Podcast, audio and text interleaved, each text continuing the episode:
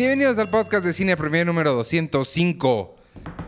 Estábamos juntos todos y de repente ya no estamos juntos, pero yo soy Iván Morales Y, Yo soy Penny Oliva. y Checoche. y Arturo estaba, le- se los prometo, pero en- de repente desapareció. Eh, supongo que en algún momento va a regresar. Vamos a empezar. Tú tienes que salir corriendo, entonces querías venir a fuerzas, nada más, a hablar de... ¿De qué? Tu jingle. De Cine Premier Impresa. Muy bien. Sí.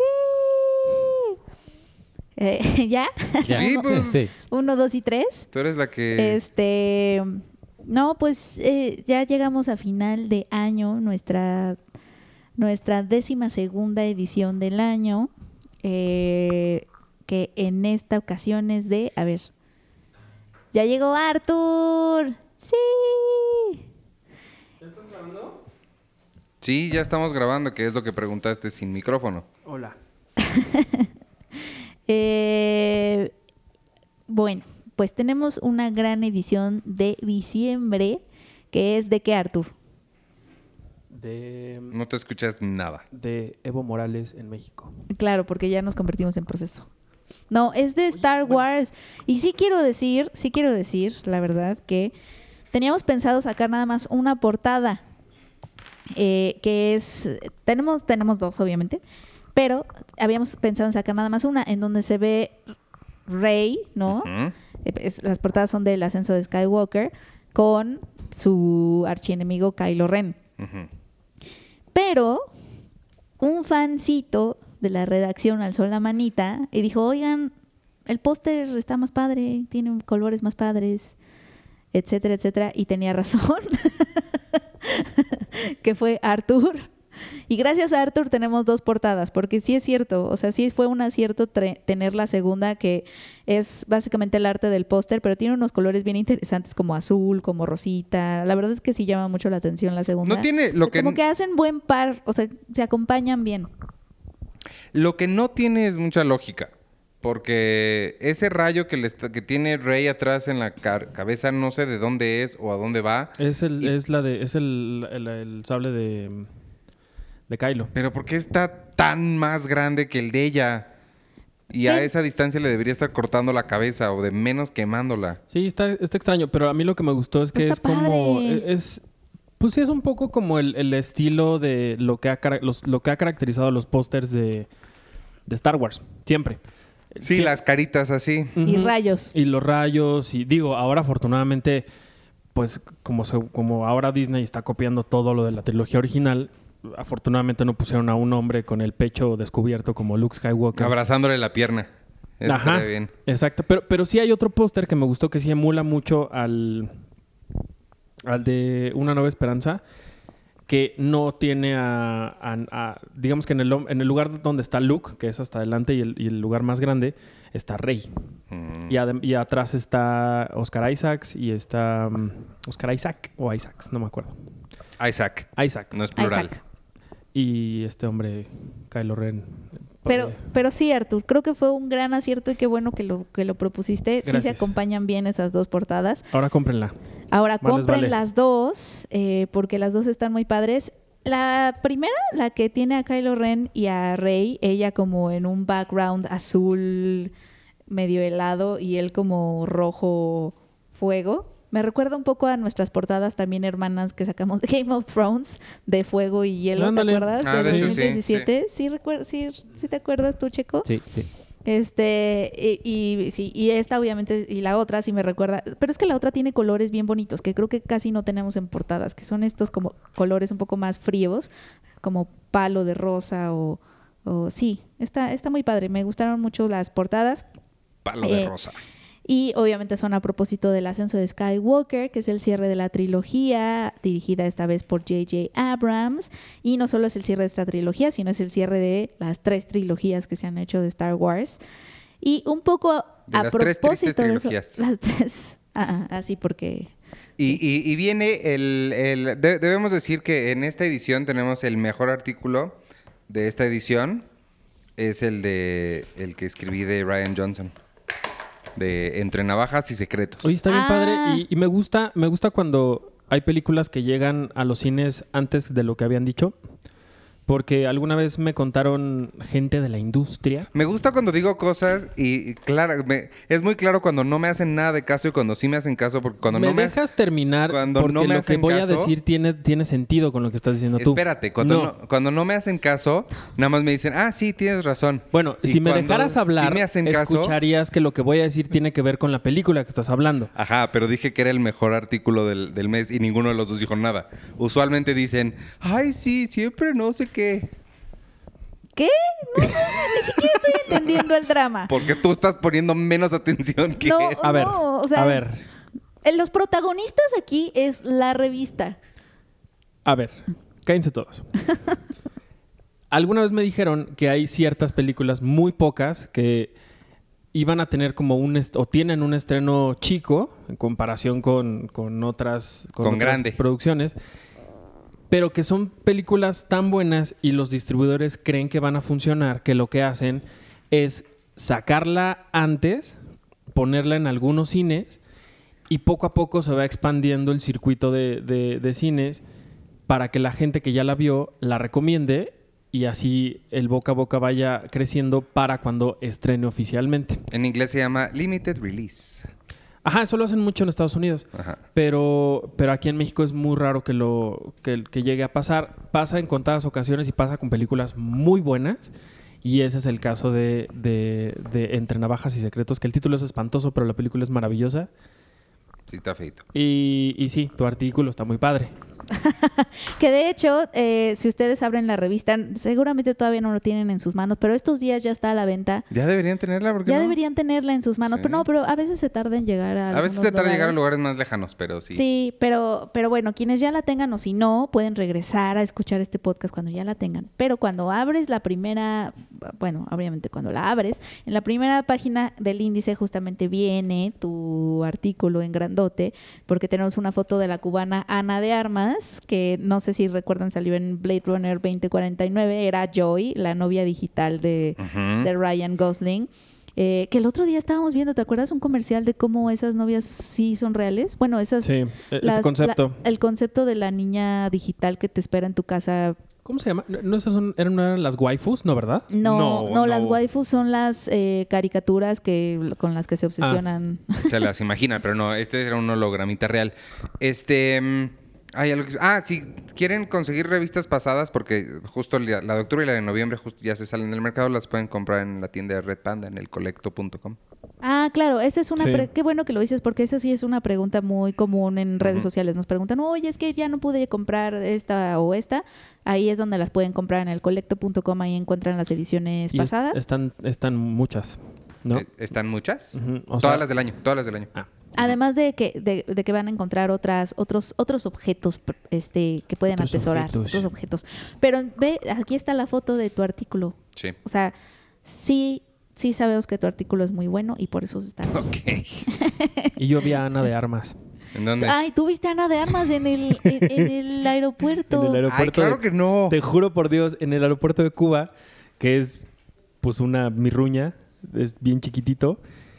Yo estaba caminando con, con mi novia, estábamos esperando a que saliera nuestro vuelo, y de pronto venía caminando hacia, hacia nosotros una persona con un sombrero y un perro. Y dije, nunca había visto a una persona con un perro dentro de un, avi- de un aeropuerto. Ajá. Y entonces dije, "Ah, qué chistoso. Y entonces cuando nos vamos acercando y mi ceguera me dejó ver, me di cuenta que era Ana de Armas. Y yo dije, ¡Ah! ¡Ana de Armas! Pero así lo, lo dije súper fuerte y ella me volteó a ver. ¿En serio? Ajá. Y yo me eché a correr casi, casi. De la pena. Le hubieras dicho, Arturo Magaña. Y, y ya después quise eh, buscarla para... No sé para qué en realidad. Solamente la, la busqué otra vez como para verla y cerciorarme de que sí era. Oye, pero le está yendo muy bien porque, o sea, eh, obviamente entre Navajas y Secretos tiene un elenco muy grande, ¿no? Sí. Y además son, son actores, pues, pesados, ¿no? Sí, Está sí. Tony Collette, Daniel Craig, Christopher Plummer, o sea, sí, ¿no? Y ella, o sea, y, pero todos giran alrededor de ella. O sea, Sí. yo la vi este fin de semana y pensé que era como más de ensamble. Y sí es, sí es una película de ensamble, pero ella es el centro de Pero todo. ella se la lleva, sí. Entonces me dio como mucho gusto, ¿no? Sí. O sea, ella está triunfando y a- al rato va a salir en, en, bueno, en Bond 25. Sí. Sin Por- tiempo para morir, es la chica Bond. Porque es muy buena y creo que le han pasado como cosas extrañas en su, en su carrera. Justo, me parece, no recuerdo, creo que el Cácaro fue el que habló en, en- de una película de ella con, con Keanu Reeves que iba a tratar como de temas muy fuertes y escabrosos y- y iba a ser como bastante polémica, pero al final la compró, creo que fue Lionsgate, y la editaron de tal forma que el personaje de Keanu Reeves, que era secundario y que salía bien poquito, terminó siendo el protagonista. Entonces la película pues es una basura porque no tiene sentido. En, como que sí se editó muchísimo, cosa que pasa con algunas mexicanas como una que, que Penny y yo vimos recientemente. pero, pero sí me, me sorprendí. Dije, ay, qué mala onda porque ella, pues vaya, ha tenido como papeles chiquitos y, y ahora sí se merece este, pues, este reconocimiento que está teniendo y que seguramente va a tener. Sí. Oye, para de, ¿cuál, Ta- cuál, cuál más destacamos? Bueno, tenemos varios artículos. Está obviamente el de el ascenso de Skywalker. Y, pero además del artículo, voy a destacar la ilustración que lo acompaña, que es como un mapa en que tiene título, eh, tiene como título. Está en la página 29, amigos, para quien esté siguiendo esto en tiempo real. Tiene- me gustó el título que le pusimos es Galaxy Maps, como Google Maps. Ajá. en donde está, es como el universo de Star, de Star Wars, pero eh, ¿cómo lo describirías? Es como, No sé cómo describirlo es como, como el los- panorama, de lo que ha sucedido y sucederá. ajá, en Star Wars, por ejemplo, tenemos y es como la ilustración de varios lugares y hay y, y los fenómenos que los habitan. Por ejemplo, tenemos eh, Hoth, el planeta de los proyectos congelados, y en ese planeta viven el spin-off de Boba Fett. Ujú. Y eh, la- era una serie, Star Wars Detours, Ajá. que nunca salió al aire. Era, me parece que era animada. Era una serie animada, o sea, por ejemplo, tenemos, tenemos también eh, el planeta de la Mustafar, el planeta de la ira del público. Y en ese planeta vive el despertar de la fuerza, porque es una porque se le criticó mucho que fue una copia calca de Una Nueva Esperanza. Eh, tenemos a, los, a muchas de las decisiones de los últimos Jedi, por ejemplo, que, que, que fue un poco por lo que Como le hicieron bullying a Ryan, como, como Leia de Mary Poppins.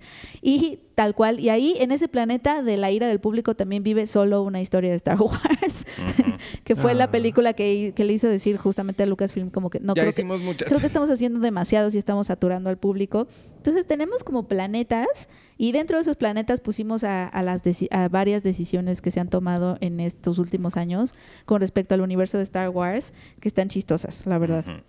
Como por ejemplo, eh, en la arena de las mejo- en la arena de las mejores peleas tenemos a la batalla de Scarif contra de Rogue One, esa es muy buena.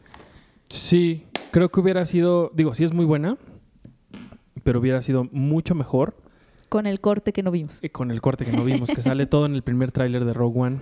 Que, que siempre que, ahora que estuvo Diego Luna en, en Morelia, estaba con César Huerta del, del Universal. Y dice, voy a ir a, a lo de eh, ambulante de, de que va a estar Diego. Y digo, ah, le- oye, ¿te puedo encargar que le preguntes algo? Me dijo, sí, ¿qué? Le dije, ¿qué, qué pasó en el corte original de Rogue One? Porque nos surge saber. Así, tú, tú hasta que le preguntes lo vas a Un día lo voy a hacer. Sí. Sí. Otro artículo que me gustó mucho es el que está titulado Solo en cines. Eh, Edgar Apanco y Sergio Huidobro hacen como un recuento del marketing cinematográfico, es decir, cómo se vendían las películas desde el, el inicio del cine, ¿no? Y cómo han cambiado estas estrategias para hacer que la gente salga de sus casas y se acerque a la sala de cine, que vaya a la sala de cine, y cómo, obviamente, cómo se comparan con las estrategias que hay ahora, que por ejemplo, hablan de que antes pues obviamente no se destinaba mucho dinero a, a eso, al marketing cinematográfico, o sea, eran pósters, carteles y el periodismo hacía el resto, ¿no? El periodismo de rosa de espectáculos hacía el Sí. resto. Y hoy, películas como Roma, por ejemplo, eh, han, pues, o sea, como que son muy representativas de una época en donde el presupuesto dedicado a vender la película ya rebasa incluso el presupuesto, o sea, lo que costó hacerla. ¿no? Entonces se está dedicando más, hay, hay, ya hay películas que dedican más presupuesto a vender la película, a la promoción, que a lo que cuesta, a lo que cuesta la misma producción de la película. cuál cómo la han de- cambiado esas cosas. ¿Cuál fue la de Disney? Se me está olvidando ahorita el nombre. que gastaron un dineral en que incluso más de lo que costó la película, que era como del espacio. Star Wars. No, no, este, hace muchos años era de Disney, era, era, no sé si era un remake o era una historia que justo inspiró como Star Wars, era muy, la historia era muy similar porque esa historia inspiró a Star Wars. Ah, John Carter. John Carter, John Carter. Ah, John Carter con Taylor Kitsch, que ya desapareció después de esa película. Sí, Ah, pero la, la- así la vendieron, bueno, hasta Sí, sí, destapabas una lata de frijoles y ahí estaba Sí. John, ¿sí era John Carter? John Carter for Yo la Mars. vi, era muy mala. Sí, es muy malita. Y entonces justo lo que pasó fue que pues gastaron tanta lana en eso que yo creo que por eso desapareció todo el mundo que trabajó ahí casi. Sí, Taylor Kitsch ya no supimos nada. No, Brad Bird sigue activo. Pero... Sí, y Brad Bird sigue.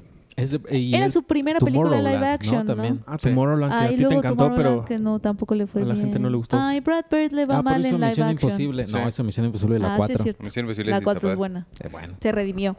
Bueno, y tiene como datos muy interesantes, obviamente, ¿no? De, de qué tanto la gente y cómo es que la gente va a las salas del cine. Por ejemplo, eh, el artículo habla de que a la gente en México le gusta más ir en la noche que en el día, por ejemplo. Lo cual es algo que yo me acabo de enterar que existía en mi vida.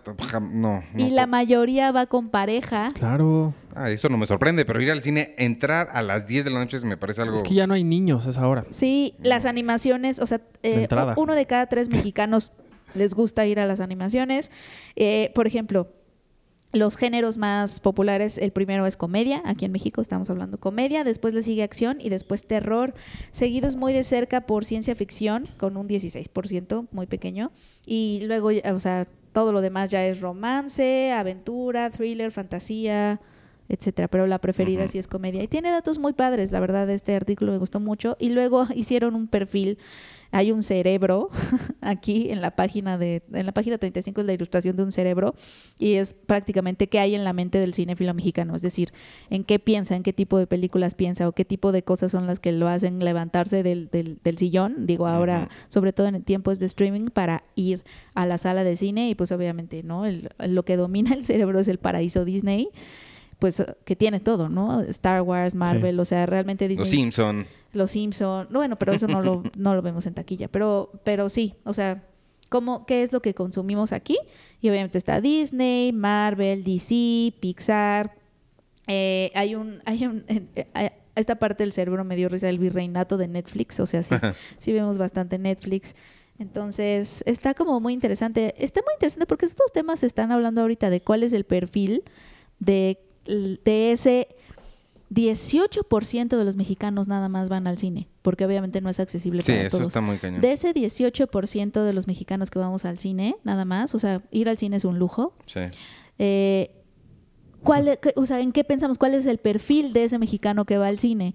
Ese es, ese es un tema que está ahorita de, y sobre todo porque interesa, interesa hacer un diagnóstico para ver cómo, cómo, cómo hacer para que el cine se acer, para que el público se acerque más a su cine, no al cine mexicano, Sí. etcétera. Entender, entender el consumo y hacer un diagnóstico de eso creo que es importante. Y que justo el, el otro día, no me acuerdo si fue el, no, el, el podcast antepasado pusimos una entrevista con Mónica Lozano, Sí. la nueva presidenta de la Academia Mexicana de Cine, y ella hablaba eh, mucho de lo que de lo que quiere hacer para justo entender esto y cómo hacer que la gente vaya y se acerque a, ver el cine mexicano por gusto propio y no por otra cosa, por imposición y demás. Y es bien curioso que una de sus, más bien su primera actividad en, ya como presidenta de la academia fue organizar un seminario que estuvo ayer y antier para entender justo esa parte. Y hablaron, ah, fueron personas de, de distribuidoras, de gente que ha analizado como a las audiencias en muchos años. Y por lo que sé, estuvo muy interesante la, la discusión al respecto y me llama mucho la atención que su primera acción fue como de, vamos a, vamos a discutir este tema para, para ver qué podemos hacer. Es que creo que ese es el tema más importante, yo creo, la educación, cómo aprendemos las imágenes aquí en México y cómo las consumimos. También, también bueno, tenemos otros artículos padres, tenemos nuestra lista de las mejores del año, Ese es nuestra el que. tradicional lista de las mejores del año. Ese es el, el- el- el grandote y el padre, porque podemos por fin hablar de, pues, de las mejores cosas que vimos. eh, es- la, la decisión de qué incluir este año fue de películas estrenadas en 2019, incluyendo festivales mexicanos. O sea, festivales como Toronto no cuenta, pero festival como Morelia sí. Y, este, y además de obviamente estrenos comerciales. Digo esto porque van a haber películas aquí, como la que me encantó a mí de Morelia, que nos gustó a todos, Ya no soy yo. ¿Cómo se llama? Ya no estoy aquí. Ya no estoy aquí. Yo no la he visto. siempre Ya. le cambias el nombre. Este, esa no se ha estrenado en cines, eh, pero estuvo en Morelia y la, la pudimos incluir. Y otras que sí estuvieron en, eh, en cines. Sí, es una, es una mezcla padre de películas, creo. Sí, sobre todo estas, esta las listas siempre son como subjetivas, obviamente. Estas son las favoritas de Cine Premier. Espero que sirvan como, a lo mejor como recomendación o para a lo mejor visibilizar alguna que no, que, que- que no se conozca y que digas, ah, qué padre, o que, Sí. o que la leas y, y te identifiques y te den ganas de verla. O sea, que creo que más bien, o sea, creo que ese es el lado padre de las listas. Digo, tienen, tienen todas sus, sus, sus bemoles, pero el lado, el lado padre de las listas, o al menos a mí me, yo las disfruto leyendo y, y- y a lo mejor leyendo sobre una que no he visto y que me da ganas de verla y entonces me hace ir a verla, ¿no?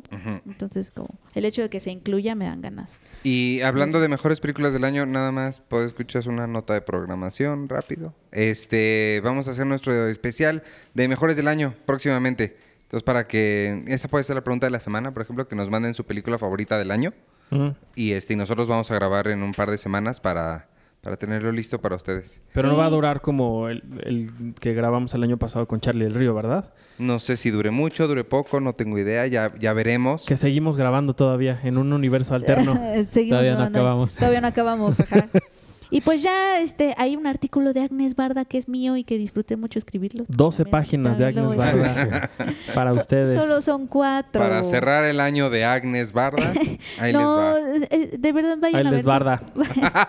Estén listos para su película, qué bobones. Así deberían de ponerle a su documental en vez de Ba- Barda por Agnes, así, ahí les Barda. No, vamos a tener una premier, vamos a regalar boletos para la premier de la última película de Agnes Barda en redes sociales, esténse, ¿Y va a esténse estar muy listos, que es el Ah, jueves. ¿verdad? No, ah, su espíritu. La película es el jueves, ¿y por qué no los regalas aquí? Ah, ok, sí. Diles. Este, eh, pues ¿Nada más que te escriban? Que, que escriban al correo de ¿Trivias? trivias, trivias Arroba cinepremier arroba cinepremier.com.mx si quieren boletos este es el jueves en el Museo Tamayo a las siete y media este me invitaron a presentarla la voy a presentar y Entonces vas a ir tú.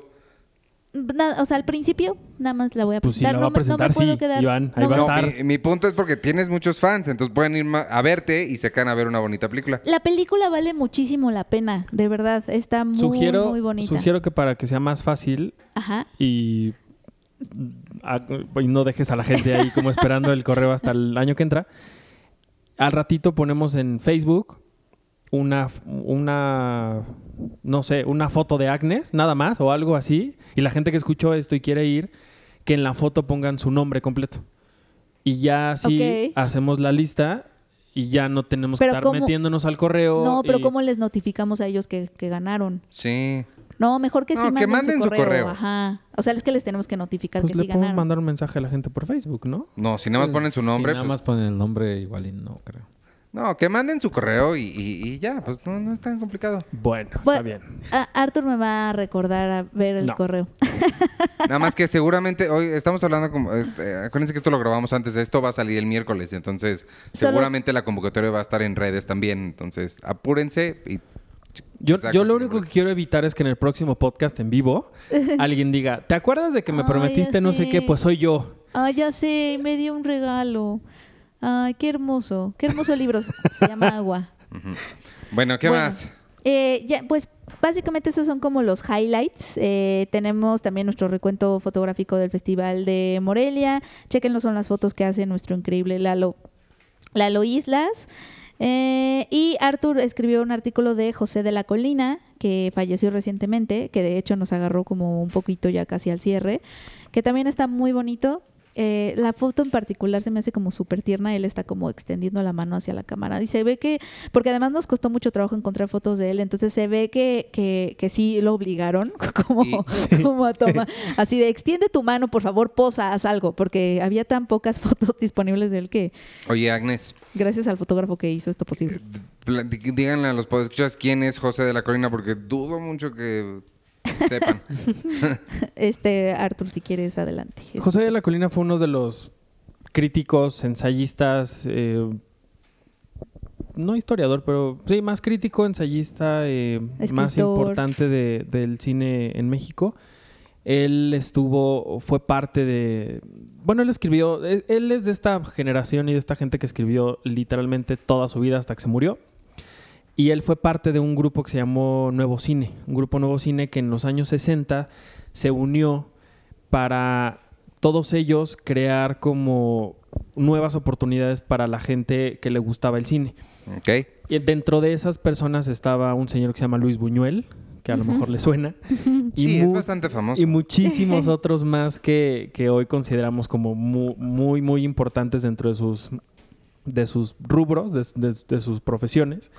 Y lo que hicieron en este, en este grupo Nuevo Cine fue que hicieron una revista que, aunque nada más duró siete números, sí logró como cambiar un poquito como la forma de ver, de analizar, de discutir el, cine y sobre todo de, de- de que le daban a la gente como, como esta onda que, que, pues que hemos hecho incluso nosotros de, bueno, ¿te gusta esto? Estamos seguros de que te va a gustar esta otra cosa. Y entonces hablaban y, y- y digamos que desmenuzaban a personajes como a Kurosawa, a, a Truffaut, a, a mucha gente y lo hacían de una forma eh, muy interesante que, que logró, pues sí, como cambiar un poquito lo, lo que estaba sucediendo en ese entonces en el cine en México. Es gracias a esto y, y- y esto fue como un, un grano de arena pues en un movimiento que se dio en esa época que hizo que que surgieran cineastas como Arturo Ripstein, como Jaime, Jaime Humberto Hermosillo, que se abriera la puerta para gente que quería hacer nuevo cine en México y no la gente que ya eh, que seguía haciendo lo mismo y lo mismo y lo mismo de antes.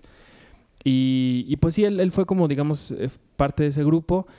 Y mm, ¿qué más? Pues, pues, sí, pues sí. es- pues está muy variada esta Sí. edición de Cine Premier. Creo que está... También eh, un artículo de La Palma de Oro, perdón. De Eh, pues, Parasite, que llega en diciembre. Que llega en diciembre a salas comerciales. Vean la de Bong Joon-ho. También tenemos una entrevista con Bong Joon-ho, el director coreano, que también está muy padre. Y ya, pues sí, muy variada la revista, desde Star Wars hasta José de la Colina, Agnes pasando Barda. por Agnes Barda y Parasites y las mejores películas del año. Creo que hay un poquito para todo. Sí es un, un esfuerzo grande que hacemos de balancear lo más pop del cine comercial hasta intentamos rascarle un poquito ahí a las cosas más, eh, pues como más artísticas, más profundas para Qué bonito. para poderles dar un buen panorama de todo lo que es cine y todo lo Pero- que está sucediendo en el mundo del cine. Y mira, y eso es lo que decía el grupo Nuevo sí, Cine. tienes razón. Sí, yo sé. Porque al final de mi texto ellos puse algo que ellos decían, que ellos tenían este loco, inútil sueño de hacer de este país el más cinéfilo del mundo. Qué bonito pensar que nosotros estamos haciendo un poquito de eso. Pues lo intentamos. Está bien. Sí, ¿Qué más? Sí, ¿Ya? sobre todo un poco comentando lo que decía Iván hace ratito. O sea, lo que tratamos de hacer es justo no hacer esta división. O mm, que sí, que sí sabemos que existe entre. Bueno, ¿qué- ¿cómo será eso? O sea, No sé, no sé qué estás tratando de decir. Pues es que es... tratando de no hacer justo esa división de, de si a ti te gustan Avengers, entonces no te va a gustar Parasite, para ¿no? nada, O sea, justo al justamente lo que, lo que no. tratamos de, de, de hacer es que se vayan abriendo cada vez más puertas y conozcas cada vez más, Sí, no. más, más, o sea, que conozcas como cada vez más horizontes de, de- del cine y que te vayas yendo, o sea, porque eh, pues son muchísimos los caminos del cine, es como infinito. ¿no? Oye, nada más rápido. En, en Martini hay algunos textos padres también. Sí. Eh, uno de ellos lo escribió Checo, que es de Servant.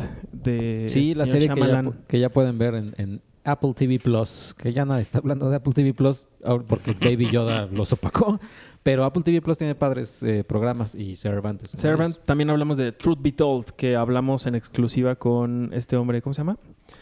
Eh, Aaron Paul, que nos habló de, de esta serie que está protagonizando con Octavia Spencer. Y en, en los imprescindibles del mes les pusimos por ahí una obra de teatro que se llama La Música, que es dirigida por Claudia Sanluz, que es la directora de Los Insólitos Peces Gato. Ella eh, empezó, es digamos que su debut en, en el teatro, y le pregunté que por qué decidió debutar en el teatro y me dijo, pues que estaba muy deprimida. Porque ella, siempre que termina un rodaje, acaba de terminar de rodar su nueva película, dice, y estaba muy deprimida. No. Y entonces me puse, me puse a trabajar y, y justo con la protagonista de, de su nueva película y con Noé Hernández, montó esta obra ahí en, en la tre- teatrería de la. Colonia Roma de la Ciudad de México. Está bien padre. Está bien, bien, bien bonita la obra. Entonces vayan a verla porque está bien padre. Cool. ¿Ok? ¿Qué más? Ah, perdón. Ya. Y tenemos dos regalos padres en la portada. Ah, lo- el, el regalo está bien padre. Son dos. Uno, uno que se pueden llevar es la colección completa de Game of Thrones. De esta serie que seguramente eh, habrán oído de ella. Y la otra es que tenemos la oportunidad de que ustedes tengan un 2020 lleno de cine gratis todo el año. Entonces, para- compren la, la revista. Si compran las dos portadas, van a tener más oportunidades de ganar. No, eso no es cierto. Iván, tú di no, que sí. No, no puedes, legalmente no puedes decir cosas como esa. Bueno, no importa, yo lo dije. Bye. Y, y ya, es todo. Me da miedo preguntar algo más. Ajá, sí. Cada vez que pregunto Arturo Ah. dice, ah, sí, Ah, el anuncio no- de ah, atrás. pues porque nos emociona. Pues porque nos cuesta mucho trabajo hacerla, oye. Nos emociona. Es bonito. Bueno, ¿continuamos? Ok, sí, ya no nos preguntó algo más. No. ¿Te vas a, ¿te vas a ir o te vas a sacar? Eh, sí, voy a tener que correr, amigos, Ok. este, justamente para, para tenerles una bonita revista en enero. La pregunta de la semana es la película favorita del año, pero no la digas porque para eso tenemos un episodio completo. Ok. Entonces perfecto. nomás despídete. Bueno, pues muchas gracias por escuchar esta cápsula de Cine Premier Impresa. ¿Cuántas horas duró esto? Du- Un montón, dije que iba a ser rápido, pero es que nos emocionamos. Espero que ustedes hayan sentido también la emoción y que, y que vayan por ella pronto. Y eh, pues nada, muchas gracias, muchas gracias a todos. Bonita semana. Y ya no se olviden de participar para la premier de Agnes Barda. Yo creo que sí va a ser eh, nada más regalar boletos por aquí. ¿Ah, sí? Sí, Ah, bueno. yo creo para, para que sea exclusiva para los podescuchas ahora. Me parece lindo. ¿Y vas Sí. a ir a tener sesión de preguntas y respuestas terminando la función? No, solamente la voy a ir a presentar, pero la verdad es que vale mucho la pena la película y, y si... ¿Te pueden hacer preguntas por Twitter y se las contestas por Twitter? Eh, Si quieren, o sea, preguntas sobre la película. ¿Es Sí. cierto que te vas a vestir de Agnes Barda? Imagina, voy a ir vestida de papa en honor, en honor a Agnes Barda, que eso hizo ella en- en- en- con su exposición Patatutopia. Ay, ella era, era, era lo máximo. Pero bueno, ya los dejo. Adiós. Bueno, bye. Bye. Ok. ¿Tú te vas a sacar o también te vas a ir? Eh, no, me quedo. Ok. Ya no te, no te escuchas, Sergio. Ah, es que apagó el micrófono y te apagó a ti. ¿Cuánto falta? El tiempo que quieras. Ah, ok. Pues hagamos de como el de Carlos del Río. Ay, no, por favor. Este, ¿qué vieron esta semana? Yo vi cosas, yo que no sé ni qué vi. Vi, fui a ver Knives Out, fui a ver, no fui a ver nada, no es cierto. ¿Ustedes? Fuiste a ver el señor Mormón, Tú ¿no? fuiste a, ah, fui a ver Book of Mormon, está bien buena. ¿Cómo subtitularon? Con, en ¿cómo? Como físicamente, como eh, son pan- tienen pantallas al lado del escenario y este y ahí te están pasando la, la traducción. Ah, Está, está muy buena. Digo, o sea, obviamente eh, el... eh, eh, no, no- sé cómo decir esto sin sonar sangrón, lo siento, pero la vi en Nueva York y con el elenco original. Entonces, tra- traté de lo más que pude, pero tuve oportunidad de ir a verla hace muchos años con Andrew Ranell, me parece que se llama, y Josh Gad, que es el que hace la voz de Olaf. Y pues es el elenco original y allá en Broadway pues sí, sí está más padre que los chavos estos que dan el tour nacional. Pero estuvo muy bien. Lo único que no me gustó, y te voy a decir qué es, y ahora que vienes de Cuba, creo que es relevante. Si no me estoy equivocando, creo que esta muchacha es cubana. Eh, hacen una referencia a Ninel Conde, ¿es cubana? Eh, ¿No es no. cubana? no, Ninel Conde es mexicana. Ay, en la torre. ¿Quién es la cubana? ¿No hay una cubana? New York. New York. Eso. Bueno, hacen una referencia a Ninel Conde, que no me gusta cuando hacen No, eso. ¿Ninel Conde o Niurka? No, no, no, a Ninel Conde. Ah, ok. Solo pensé que era cubana. Ah, ok. Este, Ok. porque eh, eh, ni siquiera me acuerdo cuál es el contexto, pero dicen su nombre. Y eso no, no, no me gusta cuando hacen eso, como que lo intentan que el público se sienta parte y no. Tropicalizar. Ajá. Este, pero fuera de eso está muy bien. En inglés y este. Y ya con los subtítulos ahí tienen dos pantallas a los lados. Mm, Y ya, está padre. Está muy buena. Vayan Qué a ver si curioso. pueden. Qué curioso. Sí. Las pantallas. No, que, que decidan montar una obra en inglés con, con los subtítulos así. Pues es que no veo. Sí, no. Digo- o sea, no es, no es, no es permanente. Es el. No, no. Es el tour que da vueltas por Estados Unidos, Sí, entonces... Digo, y me no. gusta que hayan tenido como esta este pensamiento de, bueno, no queremos dejar fuera a México, vamos a hacerlo así. Ujú. Solo me parece eh, interesante, pues, porque nunca, nunca me, me había yo, o que yo recuerda, no había pasado eso antes. Pues han de creo. ser como también leyes de Profeco, es decir, quieres presentar tu, tu espectáculo en inglés, sí, pero de- debes de tener eh, un elemento para subtitulaje. ¿Tú crees que sea...? Yo creo que sí. O sea, vaya, nada más ha de ser eso. O sea, si viniera por, por decir, eh, no sé, un comediante, ¿crees que no se podría presentar No, sin subtítulos? Más No, yo creo que eventos, eventos en vivo, o sea, ah, como masivos. que requiera, que requiera un subtítulo. O sea, esto pues ya es algo que ya está escrito. Un comediante en un stand-up, pues no es como que, ay, voy a leerles Sí, mis chistes. Sí. No, ese Ah. sí no creo, pero un espectáculo ya escrito, yo creo que sí necesita. Holiday on Ice y esas cosas vienen en español. Sí, los doblan. Sí, los doblan. Todo ah, pero es que son grabaciones. Sí, sí. Y lo que sí me di cuenta mucho en, en los, en los espectaculares de The Book of Mormon es que decía eh, en inglés, pero así con subtítulos en español. O sea, se cercioraron de que se viera bien el... O sea, para que no llegaras tú y dijeras, ¿cómo? Que aún así muchísimo se pierde en la traducción. O sea, Claro, porque sí, sí, sí, sí, sí. no, no. Y luego hay, Sí. hay- hay veces que vienen, dicen las cosas tan rápido que los subtítulos no dan. O sea, Es no. como ver el Chavo del Ocho en francés, ¿no? También. Supongo. Bueno, en Morelia, eh, en- a mí me chocan los subtitulajes electrónicos de, los, de las películas. Como que electrónicos. Así le llaman. a cuando las, está la pantallita hasta abajo de ah, la pantalla. Ah, pues así, ajá.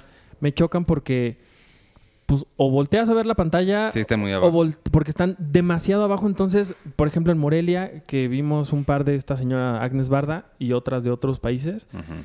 Sí era, porque aparte la letra la pusieron así súper chiquitita y fue como de, oigan, no mames, súbale tantito al, ¿no? Al, al- al- al tamaño de la letra, porque sí, y aparte luego cuando hablaban bien rápido, sí era como de, oye, espérenme porque ya no estoy entendiendo. O leías o veías. O leías o veías, eso está padre. Sí. Este, y ya, pues muy bien. Y ya, ¿qué Mm. más?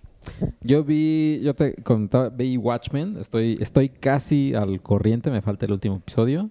Pero sí, la serie va, va despegando un poquito ya mejor porque los primeros episodios eran muy pesados. O sea, de por sí, el episodio 5, sí, creo que es el 5, eh, comienza con, con el final, digamos, de la novela gráfica, que es- aparece, spoiler de la novela gráfica de hace un buen de años. Eh, aparece el pulpo que sale en, en- Sergio. en Nueva York.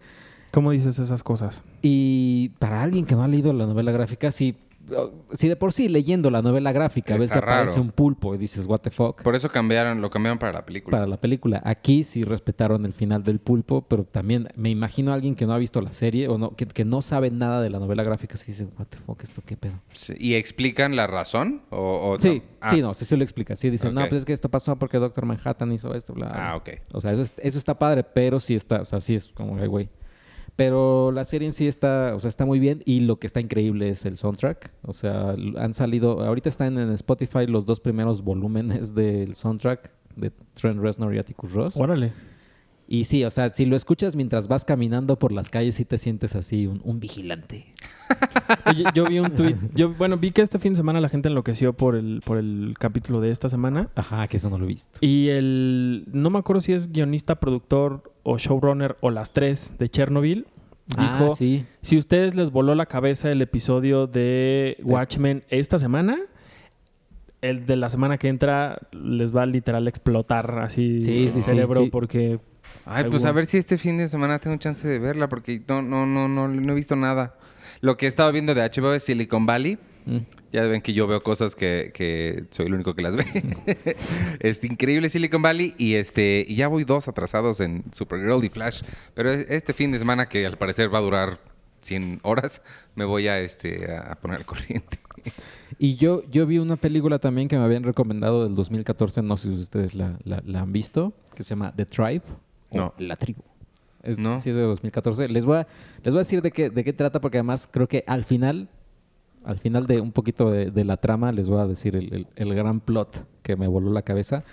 Es, es la historia de un chavito, es un joven que lleg- es sordomudo, llega, es como en Ucrania la película eh, llega a una escuela de sordomudos eh, donde pues lo, lo bulean y, y demás, ¿no? Pero está esta pues, como tribu de co- compañeros, compañeras que ya tienen sus reglas establecidas.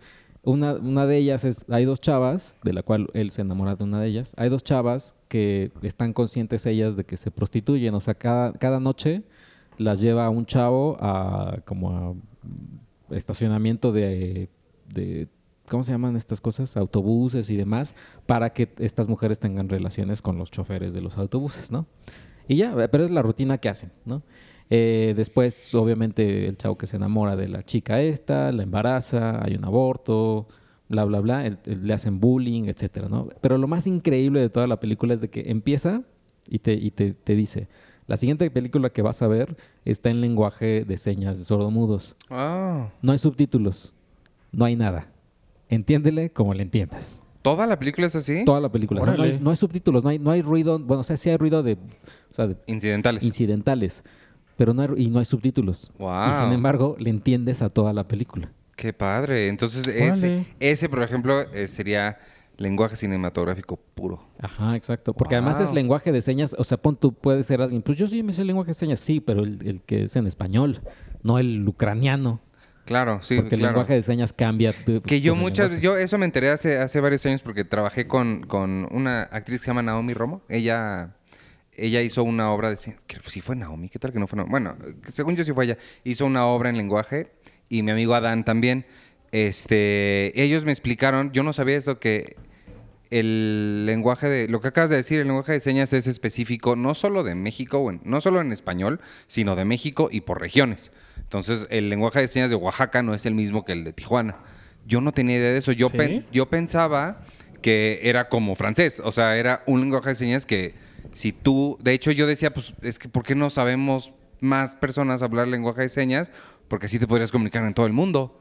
Yo pensé Pero- que era un idioma por separado, pero no, al parecer es súper regional. Y eh, trabajó con, co- eh, mi amigo Dani hizo un documental con José Luis Cordero, Jos- Jo- ay, no me acuerdo cómo se Cordero se apellida, y Alej- que es el mismo que dirigió Bajo Juárez con Alejandra Sánchez.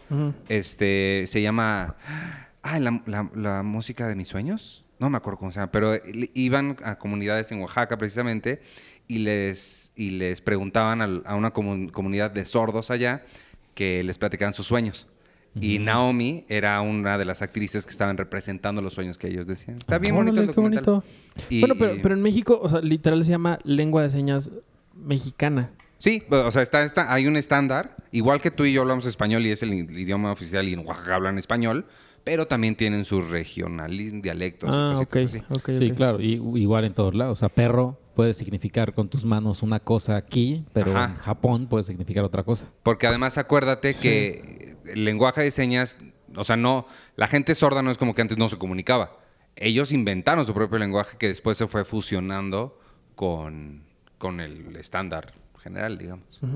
Órale. Ujú, The Tribe, esta película ganó en Cannes eh, como una cierta mirada o algo así. Ah, ganó un premio en Cannes en 2014. ¿Y 2015. dónde la viste? En... En el vuelo de, de- de un vuelo que hice. De, a Londres. Ah, que nadie, ¿eh? No, no hubo ningún, ningún podescucha, fue a Londres. Ah, sí es cierto, nadie te escribió, nadie, nadie me quiso. escribió, nadie me dijo nada. No tenemos podescuchas en Londres, ¿en ¿Por qué? serio? ¿Dijiste algo? Es que dijimos que iba, me iba a ir a Londres a un, a un viaje especial. Que si había podescuchas en Londres, pues que me buscaran. Pues no me buscaron. Penny va a ir a, a Francia, a París, Ajá. a ver si... A ver, ¿Era Francia ella. o era Boston? No, era, era a París, luego era a Boston y luego otra vez a París. Ah. Así la traen. Entonces igual iba a Boston también. Se podría cambiar. Pero, pero qué extraño, eh, así de Francia y luego Boston, ¿no? Es como... Que bueno, a mí me pasó algo raro así con un podescucha, por así decirlo. Estaba en el, en el Corona Ajá. con mis amigos que, que hacemos hijos del Averno. Y ya, estábamos viendo a The Strokes. X pasa The Strokes. Una, hay, estaban unas, unas chavas enfrente de nosotros. Y llega una y dice, oigan, ¿tienen pila para el celular? Y yo, ah, sí, tengo esta. Y ya, ¿no? Ya la conectamos y demás. Y ya después, cuando ya se estaban yendo, y, ay, sí, muchas gracias. Me encantan sus podcasts, ¿eh? No sé, no me No los pierdo, no sé qué. Yo, neta, ya, Qué chido. Qué chido. Y después me enteré que era, era amiga de un amigo con los que estaba. Ah, O sea, yo sí dije, wow, no se encontró nada. Se, se había encontrado ahí y por eso yo no vi cuando se saludaron. Yo no vi el proceso cuando se estaban Ah. saludando. Yo pensé, yo dije, órale, genuinamente hasta supo que éramos nosotros. Pero, Ah. pero estaba padre, o sea, se sintió padre. Sí, no, pues sí. Y ya. Pues qué bueno. ¿Tú? vi- ah, no, ah, ¿tienes más? no, ah, pues las que, las que dijimos que, está, que habíamos visto. Bueno, una de Arctic, que se llama Arctic. Ah, sí, que, es con él- Mads es que le decía a. Sergio que ya conseguí varias películas de las que están en lo mejor del año. Este, en muchos lugares las mencionan como las mejores del año. Entonces, entre ellas está esa que dice Arctic, Arctic. que es de Mads Mikkelsen. ¿Es, ¿Viste, Arturo, la de uh, All Sí, Is sí, la vio, él hizo la crítica. All Is Lost de Rob Redford. ¿No le hiciste tú la crítica? ¿De Robert Redford? Sí, ¿no? No. Ah, chinga, ¿por qué te recuerda a ti? Pero Una- sí la vi. ¿o sí Sí, la la, vi, me gusta mucho. Lo mismo, pero en la nieve. Órale, con Tiene- este... Con Mads Mikkelsen. Ah, yo quiero verla. Eh, eh, le añaden una, una sobreviviente que llega ahí este, también y que la tienen que cuidar. Ajá. Pero también, o sea, no hablan, pues. O sea, es- Órale. es- es- es- Ah, mi Robert Redford, tan viejito el que vino a Morelia. sí, sí. Vi esa a, a Vigilante con Ah, Olivia sí. Wilde, que también mencionan como en lo mejor del año. Una, eh, déjales digo cuál, una que está en Netflix que pueden ver, que es de producida por este Taika Waititi, hecha en Nueva Zelanda, porque tiene todo el, el humor, este humor como Seco. rarito neozelandés. Betty la Fea. Betty la Fea. Y no sé cómo se llama la película, porque ya, ya me la borraron de, de mi Netflix. Me Que- dijiste... Ah, no. Ese es Vigilante. que de hecho está en Netflix, si la quieren ver preparándose para Jojo Rabbit. Eh, se llama en español Cazando Salvajes, está en Netflix, la dirige Taika Waititi, Ajá. que es Hunts for Wilder People, eh, donde sale Sam Neill. Y el niño que sale en Deadpool 2, el niño malo, el gordito, él es el protagonista. Si quieren verla para que se den una idea de cómo es el El humor. tipo de humor, El ajá. tipo de humor de, de Taika Waititi, que me imagino que es lo mismo en Jojo Rabbit. Sí, Bueno, yo no he visto Hunt for the Wilder People. Pero... Pero What We Do in the Shadows, sí. Sí, y, ajá. Y, y sí, es totalmente ese tipo de humor. Este, yo, dos cosas de Netflix, yo, bueno, tres cosas de Netflix, cuatro cosas de Netflix. Eh, no, no, no mencionamos nunca que ya estrenaron nueva temporada de The Toys That Made Us. y ya la no, hay una que se llama Movies That Made Us. A eso voy. Y hay otra que hicieron, ajá, The Movies That Made Us. Pero no sé, no me... O sea, no me llamó tanto la atención. Es que Pero es que creo que es muy noventero. Creo que es muy noventero el asunto. Yo no lo he visto porque no he tenido tiempo de nada. ochentero, porque son cazafantasmas. Ah, bueno, la, la, la opin- las opiniones que yo vi eran muy de los 90. Ah. Entonces a lo mejor por eso. Pero yo nada más vi que estaba el de Cazafantasmas, pero no lo vi. Pero no sé, creo que yo más bien no se me antojó tanto. Sonaba, suena interesante, suena padre como en idea, Ujú. pero luego que lo pensé ya no tanto, pero creo que es porque de los juguetes no sé nada. Entonces todo fue nuevo para mí. De las películas ya, o sea, como que un poquito ya me sé que Dan Aykroyd. Sí. O sea, entonces, Sí, pero por ejemplo, es apelar otra vez a la nostalgia. Es como si hicieran eh, las caricaturas o las- la televisión que nos, que nos hizo. sí. Pues, digo, en, en los noventas, yo me acuerdo que con Diana platicaba muchísimo de Lizzie McGuire y los Rugrats y Bob Esponja y no, o sea, como toda esta onda Nickelodeon, Cartoon Claro. Network. Disney Channel que sí realmente nos marcó a nosotros y que ahora que viene Lizzie McGuire otra vez, la gente enloqueció. O sea, realmente sí hay como una toda una generación que marcó la televisión, pero sí, no sé qué tanto pudieras decir más Sí. allá de eso. No sé, a mí no me, no me llamó tanto. Como Betty la Fea, por ejemplo. Como Betty la Fea que une, que une un continente. Y que vi, unió a todo un conti- al mundo, porque todo el mundo tiene su remake. y vi dos especiales de comedia. Uno el nuevo de Eliza Schlesinger, que está bien padre, y el otro de Mike Birbiglia. Mike Birbiglia, también está muy bueno. Son dos stand-ups que les puedo recomendar ahorita. Oye, yo también estoy, eh, que tengo, gracias a mis, a mis papás, acceso a Blim. Ok. Ah, ok. Este, eh, puedo ver también los canales en vivo, que, que tienen su señal en vivo. Entre ellos está Golden, Cinema Golden Choice, Cinema Golden no sé qué y Cinema Golden no sé qué. Que básicamente es las películas de videocine. Sí, sí. Porque pasan Y Belzebut. Y Belzebut. He visto casi toda la filmografía de Fernanda Castillo, ¿cómo se llama? Sí, Fernanda Castillo. Eh, vi este la, ¿cómo se llama? Ya veremos este dramón. que- Ay, Dios. ¿Al de los ojos? El de los ojos y vi Corazón de León también con Jorge Salinas. Ay, Dios. Eh, pues ya, pero es que sí, o sea, ya sabes como la fórmula. O sea, poniéndolo en grandes comparativos, o sea, en, en- en sus respectivas bisagras, Bisagra. es como pues, pues Marvel. O sea, vaya, Sí, o sea, claro. como el cine de superhéroes y el cine de videocine. O sea, ya sabes, o sea, ya ¿Sabes hay a qué vas y qué va a toda es una estructura Sí. eh, que puede estar bien o no, o sea, vaya, te entretienes o no. Me entretuvo Mujer sin filtro, eso está, está padre. Yo lo que hago es yo pongo el de el canal que se llama de película y el, el otro día vi creo que les dije aquí el Santo contra el hombre invisible y este y vi el, el fin de semana Calabacitas tiernas Ah. que me encanta esa película. La estaban pasando y siguen teniendo las Sí. Calabacitas. Bueno, a las mí, piernas bonitas. a mí Rodrigo Ranz, el productor de Belzebut, me dijo que la pasan ahí en, en estos canales de Golden. Sí, no, la pasan todo el tiempo. Esa, y ves, es de las que más les ha funcionado. Esa y. mm, ay, este, ¿cómo se llama? La de Luis Estrada, El Infierno. El infierno. Fíjate que no, el infierno no me lo he topado. Me ha ¿No? topado mucho casos de quien pueda también, de Marta y Gareda. Mm. Eh, y, otra por ahí también. O sea, todas las de Fernanda Castillo mm, están diario. Y Marta y Gareda, casos de quien pueda. Y no sé cuál más. Es que Fernanda se hizo como tres o cuatro al hilo, Pero, creo. pero cañón. O sea, sí. Y- en una de esas es donde sale esta Niño Rivera, ¿no? En Mujer sin filtro. Hombre, yo ya te manejo todo el cine, todo el cine de videos. Qué terror. ¿Y tú Arturo no viste nada? En Cancún, en Cancún, en Cuba. En Cuba. Cuba. No, no, bueno, eh, nada más me descargué unas cosillas para ver en los aviones y en... Y... Checo, ya se cayó Checo. Ya me caí. Nada más vi la...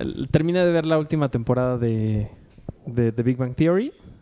El final, ¿no lo habías visto? Sí, pero, pero digamos que la quise ver eh, otra vez porque ya la había... La, la- la estaba viendo otra vez Ajá.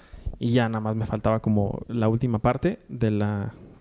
Y sí, como que ahora me encantó menos. No que- manches. sí, Ay, la, me- la última temporada. Y sí me di cuenta muchísimo que si en la tercera o cuarta temporada no hubieran explotado tanto el, el- el cast femenino, la serie se hubiera muerto desde el principio. Sí. O sea, las intervenciones ya de ellos solos ya era como de... Ajá. sí, ya, ya. Pero ellas sí Ellas le hacen daban mucha falta, sí. muchísimo. sí. Nada más vi eso. La verdad es que sí estoy clavadísimo con Betty la Fea. Ah, ¿no? Ya voy en el 150. No he visto Chernobyl, pero ya vi, ya estoy viendo Betty la Fea. Chernobyl, ¿no has visto? Es que no ¿Está en tengo Netflix HBO. o- o- Ah, ya. ¿Está No en tengo- Netflix o cómo la estás Está en Netflix. Y en sus conteos estos raros del top 10 de, Ah, sí, sí. de La Casa de las Flores, número uno. Betty la Fea siempre está. Yo- Y, pues ya, la- en realidad no vi nada porque estuve, estuve de vacaciones en, en Cuba. Em, no he visto Irishman. Bueno, ayer vi Marriage Story. Ayer la fui a Ah, ver. sí ¿Cómo la viste? Ah, ¿hubo función de prensa? No, en la Cineteca Ya la están está en la pasando. En la, en La Cinetic. La Cineteca, la Filmoteca y un par de cines más en el país Ay, están pues pasando. entonces ya debería estar la crítica afuera. De hecho, la estrenan este viernes. Sí, por eso. Es que se, le pedí la crítica para el viernes. Yo no sabía que ya estaba en cines. Está desde el viernes, creo. Sí. No, pasado. pues Sí. chavo, hazla. La, la cosa es que eh, Pimienta Films, que es uno de los productores de, de Roma, porque es la productora de Nicolás Ellis, Ajá. Supongo que después de Roma vino este deal de déjenos, de- déjenos distribuir sus películas grandes aquí en México, porque ellos son los que están distribuyendo en estos cines alternativos eh, A Marriage Story, eh, Los Dos Papas y otra más de Netflix que no es, no es Irishman, es... No me acuerdo. Pero ellos van a estrenar como estas películas grandes de Netflix en, en los cines. Ayer la, la vi. Y les digo, no, no vi nada porque estuve de vacaciones en Cuba y ¿No has visto Mandalorian tampoco? no, no he visto nada. Uf, No he visto Mandalorian. nada, no he visto nada. No he visto ni el tráiler de Star Wars. Lo he logrado. Desde, Ah. no sé en dónde estaba, creo que en Morelia. Cuando salió, Sí. no lo pude ver porque estaba allá en Morelia. Y, y ya logré no ver absolutamente nada más que una escena en, en- en Instagram. Ya ves que en. Instagram los videos se Ah, ponen sí, solitos. sí. Y es una escena que es totalmente el regreso del Jedi. Que dije, puta. ma-". Pero bueno, no he visto nada más. Y lo que les quería contar rápido es: yo regresé de, de Cuba el, el sábado. Y me parece que este miércoles o jueves o esta, esta semana empieza el Festival Internacional de Cine de, de La Habana, Mm. eh, en donde me quedé en el Airbnb. eh, la, la señora que, que cuidaba la casa, ella trabajaba en el Festival de Cine. Órale. Y curiosamente, y me empezó a contar como muchas cosas de- del festival. Eh, evidentemente Cuba pues no tiene como nosotros así 259 festivales de cine todo el año. Son muy poquitos, pero el Festival de, de La Habana sí es muy popular. eh, me, me contaba que ha habido ocasiones en las que la policía tiene que llegar a, a controlar a la gente porque hay muchísimo interés por ver, a- por ver las películas. Wow. Han tenido que, pa- que pasar la misma película tres, cuatro, cinco veces porque todo el mundo la quiere ver. Eh, la recepción de la gente a los directores, a los actores que van a, a visitar La Habana siempre es muchísima. Hay una gran como, como un gran interés por, por discutir y analizar las, las películas. Eh, este año van, hasta donde sé, dos mexicanas, Esto no es Berlín, y mm, Nuestras Madres, que es coproducción con, con Bolivia. No, no es Bolivia, este... mm, Ecuador. no, no, no. Con Guatemala, me parece. Y no sé qué otro país. Entonces van esas dos mexicanas. No sé si vayan otros más. Y, y pues ya me, me- pues sí, me, me pareció muy chistoso que, que esta señora trabajara en el festival, que yo la conociera, que me contara todo, todas esas cosas. Me encontré por ahí un cine que es nada más para, para niños. Y les pasaban, el, el día que yo que estaba caminando por ahí, iban Joker. a pasar... No, No, Joker, ¿no? no, era una animada de Fidel. No. Este, pero sí hay un canal de televisión nada más de puro Fidel Sí, Castro. sí, imagino. Eh, pero es- le estaban pasando Lluvia de Hamburguesas, dos. Ah, Órale. La primera de Frozen. Y sí había como un par de, de animadas, creo que de Argentina y Claro. latinoamericanas. Qué padre. Sí, sí, sí. El, ¿Tú viste, alguno de los dos vio Juan de los Muertos? sí, yo. Está padre, ¿no? Está pa- muy o sea, está padre. La- sí, me gustó la Ah, idea. linda. pero está, linda. Pero luego unos me vendían. de, "Eh, Sí, la vendieron como el- la Shaun of the Dead cubana. Sí, dije, Sí, "Ey, wow, Pero está, wow". Muy, está muy cagada. Está Y- cagada. Y, la verdad es que también hace poquito había visto una película aquí en la Cineteca que se llama... Ah, no, la vi en, la, en Morelia, perdón. Y la están pasando en la Cineteca y en Cinepolis que se llama Al ritmo del corazón. Que es la historia de un bailarín que se llama Carlos Acosta, que él cuenta su historia de cómo fue que pues se convirtió en este, en este bailarín tan, tan importante.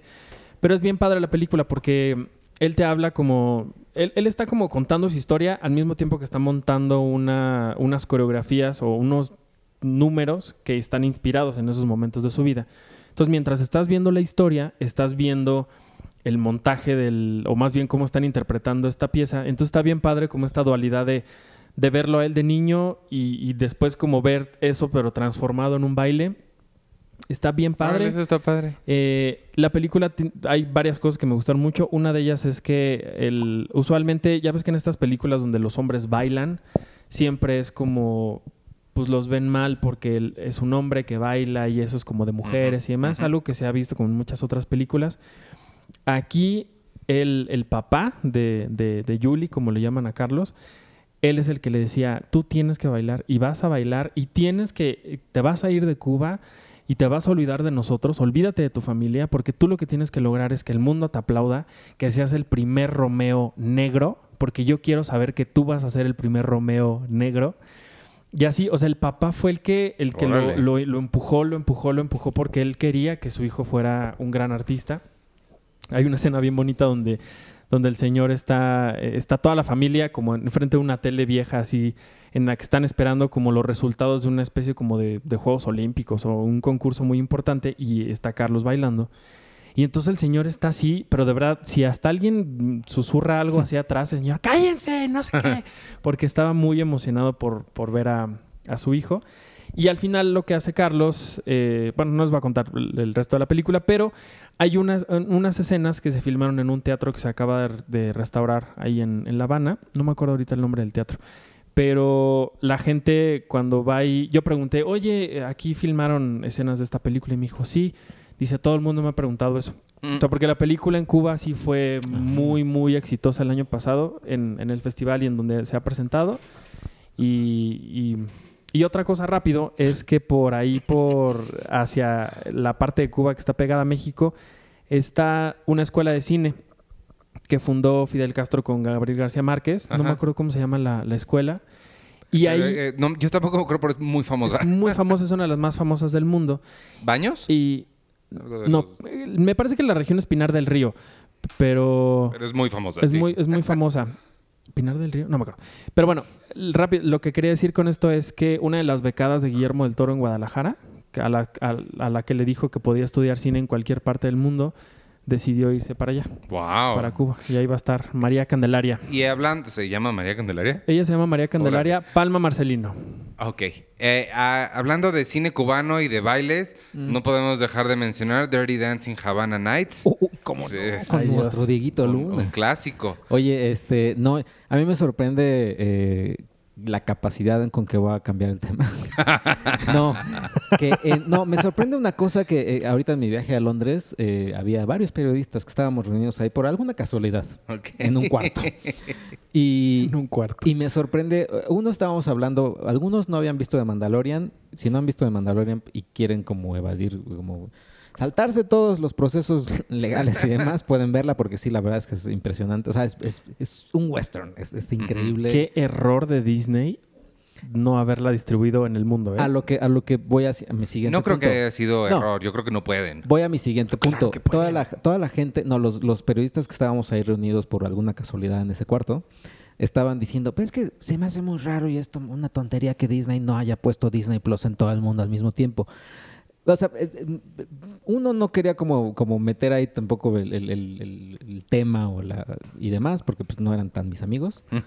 Pero, eh, o sea, es que a mí no se me hace tan difícil. Es decir, yo Amazon, yo Netflix, yo este es- servicio streaming que sea en mi país, en Canadá, en Italia, en donde sea, yo te digo a ti, eh, Star Wars, dame tu película por streaming durante 10 años. Y hasta que no se acabe ese contrato, pues no puedo, no, o sea, Disney no puede entrar ahí porque dice, pues está un contrato ahí de 10 años con Italia, donde las películas de Disney o, de- o Marvel o lo que sea no las no son mías porque sí, hay un claro. contrato. Es por eso Sí, la no sencilla es- razón. O sea, vaya, Son Sí, dos, bueno, yo pero- creería que son dos razones. Una esa, por ejemplo, que aquí en no sé, no sé en qué territorios, pero acuérdense que Colombia son Sony Colombia y Disney tienen un acuerdo que se acaba de deshacer, se acaban de separar hace un mes. Entonces, ese tipo de cosas podrían estorbar las cosas legales. Definitivamente, cosas como Mandalorian no creo que tengan Claro, problema no. porque sí son de ellos 100%. Pero el- la plataforma tampoco es fácil armar una cosa escalable a nivel global. O sea, deben haber empezado, entre comillas, pequeño. Pero es Disney. ¿Pero eso Sí. qué? De todos modos es difícil. es pues. difícil. O sea, y ade- además también, o sea, Netflix, to- todos pensamos, es que ya Netflix está en todo el mundo. Pues empezó en Pero Estados Unidos. Netflix empezó, ajá, na- no, ni o sea, empezó en San Francisco. O sea, Ajá. le daban internet así y poquito a poquito van escalando. No se pueden aventar, porque qué tal que les sale mal y, y como HBO, acuérdate toda la forma en la que fue criticada HBO. Y deberían seguir siendo criticados porque déjenme decirles que la plataforma de HBO Go es horrible. Ah, no es tan fea. No, de dos, de cinco veces, tres de cinco veces me saca por ninguna razón y tengo que volver, no solo a aprenderla y reinstalarla, volver a suscribirme con mi, porque yo tengo mi cosa de Easy. Con Easy me dan HBO Go. Ajá. Y tengo que volver a meterme, crear una cuenta, volver a, o sea, es una cosa. No, mis papás, sí. mis papás también tienen Easy que o sea, me comparten Blim. Y ya también me sacó de HBO Go, eh, o, o mi papá me sacó de HBO Go porque, porque me estoy tratando de Que meter. ya pague. No. me estoy tratando de meter con su password y no puedo. Lo que- pero lo pueden, es Go pueden, porque- pueden correr HBO a través de otras plataformas como Claro Video o, Amazon Prime. Sí, pero necesitas tener como la cuenta. Sí, ahora lo que yo te voy a decir algo es, Disney sí tiene acuerdos con distintas compañías de streaming en el mundo, ¿no? En, en México particularmente, muchas películas de Disney, no sé cuántas, sí, no creo que todas, pero muchas, al menos los grandes estrenos, están ahorita con Amazon Prime. Yo lo que diría es, yo Disney, si ahorita tengo acuerdos, lo aprovecho y digo, pon la primera temporada de Mandalorian. ¿Por qué? Porque la gente la va a ver. Y si está tan buena, como es que dicen que está, cuando se acabe el contrato que tengo contigo, yo ya voy a llegar con mi servicio y con la segunda temporada. Sí, ese no y entonces la plan. gente que va a decir, bueno, lo voy a contratar porque ya hay una razón más para que la pueda ver. Ahorita lo que están lo que está haciendo Disney es que estamos regresando a esto que hacíamos hace 10 años de meterte así de de Mandalorian eh, descarga eh, HD Yo no sé qué es eso. subtitulado. Yo no sé qué Pero piensa en esto. O sea, sí, realmente cuánta gente crees que descargue la película del porcentaje que la vea. No sé, independientemente de cuánto sea, está muy. eh, sí, sí se me hace buena solución que le digan a Amazon: te voy a dar un contrato de un año con Mandalorian. Pero también estoy pensando, pues sí, pero entonces le estoy dando suscriptores a Amazon. Que sí, después van a contratar Disney Plus porque les gustó, pero de todos modos ya les di suscriptores. Y como nada más por sangrones. Pero eso ¿para pasa, pero eso pasa, eso pasa siempre. Eso pasó con Netflix, eso pasó con Amazon, eso está pasando con, Sí, no sé, con, pero, con todo el mundo. Eso, eso es como una lógica de, de- pero sea como sea, ese no me parece mal plan. Lo de esca- que escalen la plataforma a nivel global inmediatamente sí lo veo muy difícil. Pero sí que hayan hecho ese acuerdo, no sé, sí podrían haberlo hecho. O incluso con el Canal 5, o sea... Sí, sí, sí. No, pero además creo que también no se esperaban el éxito de Mandalorian. Creo que se esperaban como, bueno, pues a ver esta serie, porque ya sabemos que Eso las películas están, están Sí, súper lo que pasa es que ya Disney no le tenía nada de, de Sí, no. confianza a Star Wars. Ahora, otra cosa, el. Pues sí, el, el- el querer, el querer creer que vas a poder controlar la conversación de una cosa en internet. Que eh, Giphy creo que fue el que, el que cerró los, Ah, sí, los borró los, los GIFs de, de Baby Yoda. No, olvídalo. ahí Pues, sí. O sea, güey, estamos en 2020 casi. Sí, ¿Cómo es posible que tú creas todavía que puedes segmentar para ciertos lugares el contenido en Internet? Sí, si no. todavía cuando te metes a YouTube y te dice, este contenido no está disponible para... tu-". Ay, chinga tu madre. O sea, ya no estamos en ese momento en, en la historia en el que todavía Sí. puedes segmentar las cosas. Saturday Night Live lo, hacía por, lo hizo por mucho tiempo. Había, los sketches no los podías ver en México. Sí. Hasta que un día alguien dijo, oigan, pues ya liberen el YouTube, ¿no? Y entonces ya en YouTube puedes ver los sketches que quieras y así De con los- otras cosas. De los primeros grandes en hacer eso fueron Monty Python, como en 2006 o 2007. Cuando apenas empezaba YouTube, se dieron cuenta que mucha gente estaba subiendo propios videos de Monty Python y ellos dijeron, ¿por qué estarían ellos? No, entonces ellos digitalizaron y lo subieron todo para poniéndole anuncios y ya ganaron, pero a nivel global igual. Sí. Este, pues ya vámonos entonces. Recuérdense, amigos, pues escuchas la pregunta los- de la los semana. comentarios. Ah, los com- ah, de hecho, iba a decir, ¿por qué no otro de estos episodios que, que podemos hacer para, Ah, claro. para aguantar ahorita de, de- en estas semanas que vienen cierre y luego vacaciones? Este, em, De comentarios. haga- hagamos un episodio de comentarios, ¿les parece? Sí. Entonces que nos que nos manden los podescuchas preguntas para nosotros. Este, y las contestamos en, en el episodio especial de comentarios que hagamos en algún momento. Órale. Eh, y mira, yo aquí tengo ya los comentarios del de El Irlandés. Eh, dice hashtag Filmica. Les comparto mi humilde opinión. https diagonal diagonal youtube.com diagonal watch eh, interrogación v igual k v etcétera. Nos manda un video, básicamente. Eh, Tainoco Rivera dice, aprovechando que no hicieron pregunta de la semana, les quiero dejar estas preguntas para ustedes. ¿Blockbuster favorita del verano de este año a la fecha? Ah, ¿un blockbuster favorito. Híjole, el que estaba ahí en Pilares y Universidad era mi blockbuster favorito. El, el miel de Tepepan, porque es donde está. No, pero blockbuster, o sea, de este película Este, blockbuster favorita de este año. Yo no, creo no, que- híjole, pues, Endgame. te- te- tengo que decir Endgame. Mm, Fue el, creo que Ay, sí, no. no vi muchos. Bueno, Joker lo cuentan como. sí. Yo contaría a. Joker como blockbuster. Pues entonces Joker. Este año habrá podcast en, en- en vivo para la gente de la CDMX. Pues De- no, de o sea, vaya, de final de año no creo. No, ¿Tendremos podcast de Penny para el 2020? No creo. Sería, sería bueno plantear alguna meta junto con los podcast escuchas, así como la propuesta de discos del Averno. Ah, es que en, en, Hijos del Averno tenemos un disco a la vez por día nuevo. O sea, eh, cada uno de nosotros vamos a escuchar un disco que no hayamos escuchado nunca durante, o sea, al, al- Híjole, al yo día. tengo unos de la oreja de Van Gogh, Ah, Chaco, espérame, que te espérame, voy, a, espérame. te, te voy a recomendar. ¿Uno al día todo el año? Sí, sí, sí. Así como hay retos de una película que no hayas visto al día durante 365 No, días. Sergio. Está Así, cabrón, ¿eh? Un disco. Está cabrón. al- no, pues no tanto, porque los discos duran 40 minutos, 50 minutos. Las Bueno, y lo puedes, dos, y lo puedes y hacer mientras estás haciendo otra cosa. exacto. Sí. Bueno, yo alguna vez intenté, dos años seguidos intenté ver una película diaria. No lo logré. No, No, yo, no, yo yo llegué a tampoco. 300, 330. ¿Neta? Sí. No, yo lo más que llegué fue como 230.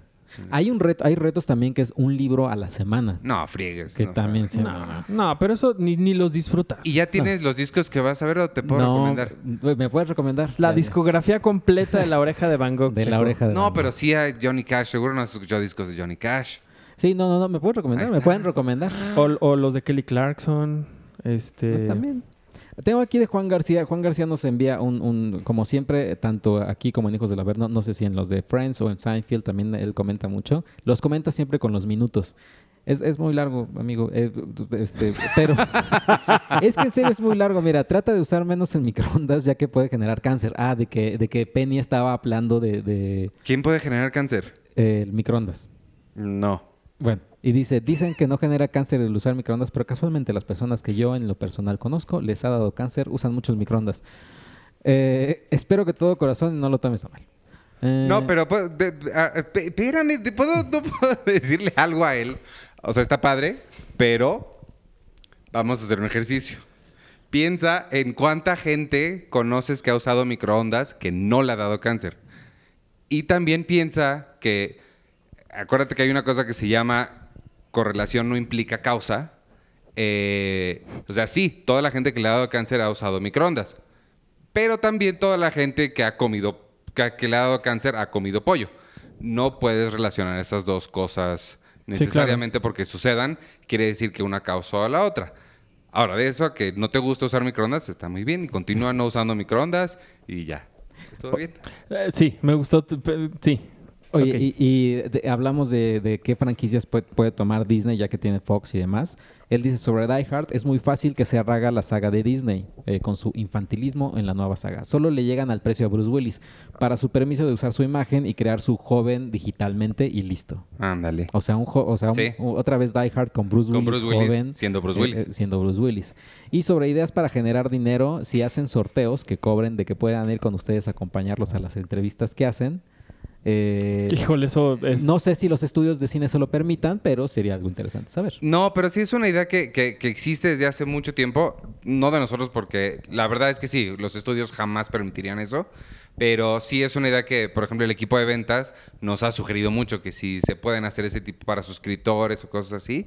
Pero sí, no, no, si los estudios lo tienen bien controlado eso. Si luego ni a nosotros nos quieren llevar, imagínate. O nos llevan y nos quitan el teléfono, nos ponen un, nos ciegan los ojos. Sí, y, y ese fue el comentario de Juan García. Eh, Alan Cruz dice, ya no fue la pregunta, pero estaría muy bien que John Favreau se encargara de Atlantis o el planeta del tesoro en live action. Eh, Ah, y Atlant- a mí me gusta muchísimo Atlantis y creo que eh, mucha gente la pelució. Y no sé por qué. tiene sus fans Atlantis. Por pelusos. Eh, dice Carlos Baez Carranza, también él, él hasta dice, "Puta, perdón por esta Biblia de comentario, pero dice, sobre el personaje de Anna Paquin en The Irishman es necesario señalar que funciona, además de todas las cosas que ustedes brillantemente mencionaron, como la mirada del público sobre las acciones que realiza Frank Sheeran. Ella es quien siempre está juzgando las atrocidades de su padre y Joe Pesci, quienes a su vez buscan irremediablemente el cariño o aprobación que solo alguna figura tan angelical podría darles y que serviría para justificar sus crímenes. Ya, Estamos quiero, ya quiero verla. Estamos spoileando un poco de Se Irishman. me hace muy raro que no lo hayas visto, Arturo. Pues es que estrenó, estrenó el... ah, es que estrenó justo cuando te fuiste. estrenó cuando me fui Sí. y acabo de regresar. y había una función ayer a las 8 de la noche y hubiera salido hasta las 12. Pero fuiste a ver Marriage Story, ¿no? Fui a ver Marriage Story. Pero, pero... Fíjate que ayer, perdón. Pero ya no la quiero ver. No, no, es que ayer en, en Marriage Story la sala estaba llena. Ay, qué bueno. Me, me, me pareció, digo, no puedo generalizar, no, no puedo decir, claro, la gente está viniendo al cine en vez del No, streaming. porque era la cineteca. O sea, es la también. cineteca, pero, pero me da gusto que, que uno que tengamos esta oportunidad de decidir como de dónde diablo la quieres ver. Y la otra es que la gente esté yendo, que esté respondiendo Sí, a, claro. a- a ese tipo de... Al llamado. Al exacto. Y él después de, de, de deliberarlo también, él dice que Raging Bull sería su cinta en la que De Niro y Scorsese es como su, su favorita, aunque también menciona que Goodfellas es como su favorita de la vida. Eh, Alejandro Juárez dice, acabo de ver en estos días el irlandés e historias de un, de un matrimonio, qué buenas películas. Me pregunto si Netflix acabará salvando el cine de autor. ¿Qué opinan ustedes? Considerando también a Roma como otro de sus aciertos. Saludos. no sé Pues si no, salvando, pero sí están haciendo un buen... Sí se están enfocando en ese tipo de cosas. A mí lo que, lo, que, lo que me da gusto es que si Netflix puede significar como el, el lugar donde estos autores que no, no son a lo mejor del agrado de los grandes estudios, que ellos puedan seguir haciendo películas por Netflix.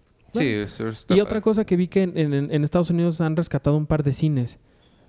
En, Ah, sí, yo vi en Nueva York que rescataron un cine, pero ahí ya yo entro en mi, en mi, en mi mood eh, corporativo. Netflix, Netflix te lo vende como, mira qué buenos somos, estamos rescatando Ah, claro, este sí. cine maravilloso en la historia del mundo. Y yo por dentro, sí, güey, pero es para pasar tus películas, es para vender las, tus películas. O sea, Sí, Sí. no, no es para Nuevamente, sí es- patrimonio cultural. exacto. Pero bueno, ¿qué tal que aquí rescatan el ópera, por ejemplo, o algún cine? No, pero el ópera ya lo están remodelando. Pues dijeron, pero no he sabido nada más. Eh, dice, Que- híjole, que rescaten el cine Apolo de satélite. dice Eddie Viviana Sánchez Trujillo, mi película favorita es Taxi Driver y El Padrino. Eh, ya el Melgoza dice, hola chicos, disfruto mucho cuando me llega la notificación que el podcast de la semana, eh, por cierto, está disponible. Por cierto, ¿alguno de ustedes ya vio Pose? Es la nueva serie de Ryan Murphy y está en Netflix. Habla sobre la subcultura del ballroom y del vogue en los 90. Creo que es Posse, no Pose. O Posey. Eh, Fue la que ganó el, el Emmy a Y- Mejor Actor. y por eso sé que creo que es Posse, porque alguien se subió y dijo, es Posse. Y tú, ay, popo. Eh, está eh, basada también en el documental Paris, Paris is Burning. Siento que a Iván le va a gustar. Saludos Sí, yo a todos, también. sobre todo a Penny. Por cierto, espero que el próximo podcast hablen de Marriage Story, ya la cual muero por ver. Pero pues ya que hablamos un poquito. Ay, sí, a mí me, me partió el corazón. Me sorprendió mu- mucho que salí llorando, literal, o sea, salí llorando de la sala porque sí me pegó mucho. No me he divorciado nunca en la vida, pero fue- mostraron como una cosa que, que sí me pegó mucho y, y me gustó. Y creo que todo el mundo salimos así como, uy, como muy, muy golpeados. Pero sí, Scarlett y este hombre están, están Scarlett- Scarlett. muy bien los dos. Donde sea. Pues yo sí me divorcié, a ver, a ver si siento algo. este. Josué me dijo en Toronto que le había encantado, Josué Corro. Este. Pero no sé, a mí mi problema con Marriage Story no, no es que sienta que me va a recordar cosas, es que Noah Baumbach a mí no me gusta. Nunca ha hecho nada que me haya gustado. Entonces, no ¿Qué veo. más ha hecho? Ah, Esta, eh, The Squid and the Whale y Frances Ha, que a mí se me hace espantosa. Entonces es la primera que veo de él. No he ¿Ah, visto, sí? no he visto ninguna de las dos que dijiste. Es que mira, a mí lo que me gustó de, de la película es que a final de cuentas, pues, como bien dice el título, es la historia de un matrimonio, pero también es la historia del, del hijo. ¿Y por ahí es que te llegó? Por ahí me llegó totalmente. O sea, el, el- el ver a un hijo de una pareja que se está divorciando y ver la forma en la que ellos están, pues vaya, girando todas sus decisiones y todo lo que están haciendo en- también en torno a su hijo, fue por ahí donde me pegó. Pero también me gustó la forma en la que, eh, eh, haz de cuenta que empiezas tú viéndolos a ellos como la pareja increíble, que los dos son maravillosos, que son el uno para el otro, y poco a poco vas viendo cómo se van deconstruyendo ellos y poco a poco cómo lo ma- los vas viendo enredados en su propia historia y en, y en todo lo que ellos quisieron evitar, que era tener problemas legales y no sé qué. Y la otra es que la película también te va mostrando cómo es la historia de él, cómo es la historia de ella, cómo es la historia de él como la persona buena de la historia y la mala de la historia. Y así vas viendo como las distintas partes de los dos y el hijo es el que siempre está ahí como de sufriendo la, Al centro. al centro, ahí tiene problemas, por ejemplo, para leer. También mencionan, o sea, mencionan como varias cositas que es como un reflejo de lo que le llega a pasar a la gente o a los hijos de una, de una familia Sí, sí, es. sí. divorciada. Sí, me A mí imagino me- que debe ser duro. Me gustó mucho. La música de Randy Newman me... ¿A poco le hace Randy Newman? Sí, Randy Newman. Wow. Sí, no me gustó. Porque de pronto no se, se- sentía como que estaba viendo Toy Story o, o una, este... Es que no sé cómo... Es, es como... Hay, hay comp- compositores de música que ya los tienes tan Sí, sí, grabados en la cabeza que te hace ruido verlos en otra cosa que no sea lo que ya estás acostumbrado. O sea, si Hans Sí, claro. Zimmer eh, de repente nos musicalizara este... The Farewell. Ajá, una cosa así dirías como, bueno, que lo puede hacer porque él es increíble. Claro. No dije un mal ejemplo, pero, discúlpenme. Pero si musicalizara este John Key Excel, el que hizo Pues- las de Batman contra Superman. Ándale, que No, y me llama, quiero ver Atticus Ross. ¿No va a Atticus ser Ross y este, Trent Reznor Soul? Soul. Sí. Eso Ah, me- bueno. Eso sí, sí, va a estar como ahí. Eh, bueno, entonces, ¿y qué más? Una cosa más. de Marriage Story, este Es que este capítulo se llama Y una cosa más. Porque cosa más. lo has dicho como ocho veces. Este es, es- es- bueno, no vine la semana pasada, tenía muchas cosas que comentar. Tributo a Steve Jobs. One more Sí. thing. Bueno, pero nosotros no sacamos así un iPhone. No, es pues. como un comentario insulso. pues no, nada más. Creo que me- sí me gustó mucho. Es una película muy padre. Me encanta ver a, a Adam Driver y a Scarlett Johan- Johansson haciendo este tipo de historias. Me gusta que ellos siendo... Ella, sobre todo, hace mucho que no hacía nada serio. Sí, o sea, Sí. Me, me gusta mucho que, que es como este gran respiro de ella diciendo, ya, ¿Se acuerdan que también soy buena? Exacto. ¿Se acuerdan que también soy buena? Y miren cómo sí soy Pues buena. hasta Woody Allen, o sea, vaya, Match Sí, Point, no, pues- eh, Scoop. Mark Ruffalo también está a punto de sacar una nueva película que también me dio gusto verlo, como porque Mark Ruffalo era el chico independiente de Hollywood, o sea, Sí, estaba viendo Brothers Bloom, ajá. que sale en Brothers Bloom. Sí. Bueno. Ryan, Ryan, este, Chris Evans en, en Knives Out. Ajá, también. también. ¿no? Sí, me da gusto que regresen a, a hacer cosas que buenas. Sí. Este, bueno, entonces ahora sí nos vamos. Sí. Ya nos vamos, nos escuchamos la semana que entra. Eh, no se olviden de escuchar esto, que ya, ¿qué? Sí, hay una cosa más. ¿Cuál es tu cosa más? Que ya están muchos de Friends arriba. Ahí voy, pues déjame te presento. Ah, perdóname. Este es lo que siempre digo, porque digo, este ya lo escucharon. Gracias. Y Te el- hice un penny, ¿viste? Me adelanté a lo que ibas a decir. los viernes está Sergio con sus cuates en Los Hijos del Averno. Eh, los lunes salgo yo con Charlie del Río en Seinfeld un episodio a la vez. Y Arturo nos va a contar sobre Friends, que ya no sé qué está pasando porque a veces de repente me llegan 43 y luego pasan dos años. Pues, eh, bueno, creo que ya les había dicho que grabamos un Sí, episodio en en vivo, vivo. ¿no? ¿Sí lo dijimos? Sí, Bueno, la razón por la que no había subido todos es porque estaba esperando a subir este en vivo.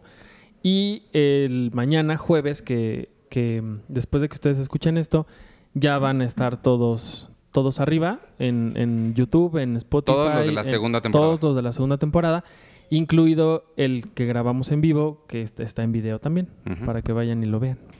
muy bien. Y ya. Y acuérdense que la pregunta de la semana es: ¿Cuál es su película favorita de 2019? Estrenada en México, en algún lugar, festivales o comercial, pero en México. Y, Los y comentarios para el mándenos otro. preguntas para el episodio especial de comentarios. Y yo soy Iván Morales y me pueden seguir en arroba Iván Morales y en todas las redes sociales de Cine Premier, arroba Cine Premiere con la E al final y pásenle a elcolecto.com para comprar sus cosas de Cine Premier. ¿Y tú? Yo, arroba Checoche, un saludo a Tenoch. Tenoch escribió un artículo, le hicieron una entrevista para el New York Times, creo. ¿Otra vez? Sí. Bueno, no sé Escribir si- un artículo y le hicieron una entrevista son dos cosas muy diferentes. Sí. No, creo que le hicieron una entrevista de, de, de que el, el racismo en México, no sé qué. ¿Otra vez? Pues o lo leí otra, o lo volvió a retuitear. Porque, ah, como hay gente que luego retuitea tweets de como del 2004. Híjole, sí, ¿eh? Hay mucha gente que luego Oye, hace y eso. también he visto varios críticos de cine, periodistas, de... Yo ya vi The Irishman cuatro veces en el cine. Ay, no. ¿Y ustedes? Órale. No, yo ni un- yo una vez la vi en Yo la empecé a ver otra vez en Netflix. Yo también. Y, y dije, ah, está padre. Bueno, ya, bye. Me encantó No, yo Martin la- Scorsese diciendo, en un iPhone no, pero maybe una, iPad. una iPad grandota. Yo la empecé a ver, pero te voy a decir por qué. Por- bueno, me da curiosidad verla, pero principalmente porque necesito que el algoritmo de Netflix sepa que me interesa ese tipo de contenido. No tengo forma de decirle, oye, yo la vi en otro lado y me gustó, pero sí quiero que la pongas dentro de mi... Pero si nada más le pones la manita arriba, ¿Ya con eso? ya no tienes que verla. ¿Con eso cuenta? Sí. Ok, que me recomiende más cosas así que no tienen tanto, pero recomiéndenme cosas así y no Dora. Ajá, Eh, Dora Casa de está, las Dora Casa de las Flores. Oye, la Casa de las Flores, ya basta. Me Ah, acaban de mandar un libro de la Casa de las Flores, ya basta, por favor. Pero bueno, yo soy Arturo Magaña. Saludos a Manolo Caro ahora. Este, y ya. Ah, me pueden seguir en arroba Artur HD. Y a Baby Yoda, saludos. Ay, adiós.